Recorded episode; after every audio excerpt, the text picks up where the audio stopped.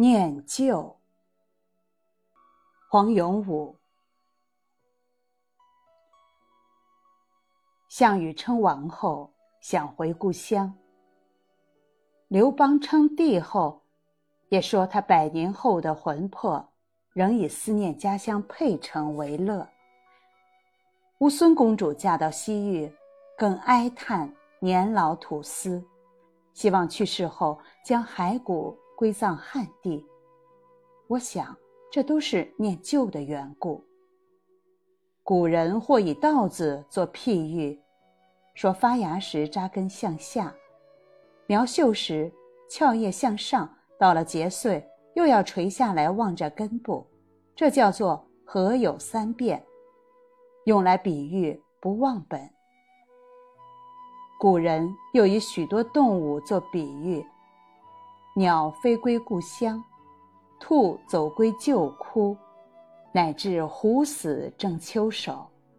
这种哀其所生处的天性，也是不忘本。不忘本，就是念旧。江南燕子归巢，事隔经年仍不迷路；美洲蝴蝶回翔，横绝北美不嫌路远。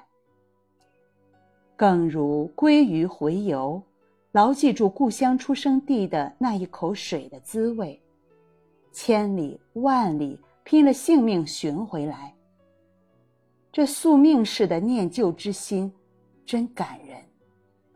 我想起了汉宣帝。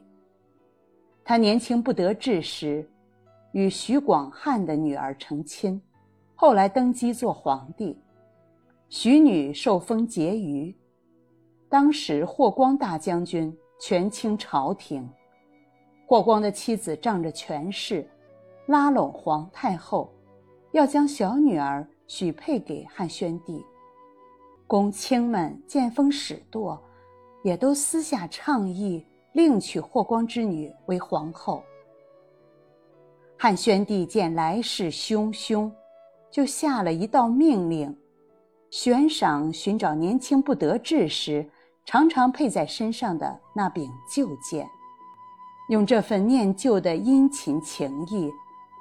阻止了公卿们欲上未上的奏章，终于立贫贱时的伴侣徐广汉之女为皇后。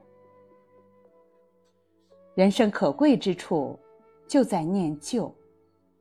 跨越男女的情仇，跨越职位的高下，跨越势力的算计，跨越风雨的考验。那份情不随着时空漂泊而淡远，永远留情驻守在旧日的原点上。是一个人也好，一件物品也好，甚至一个地点也好。正如儿子长大后怀念母亲烧的菜色那般，永远是最可口的美味。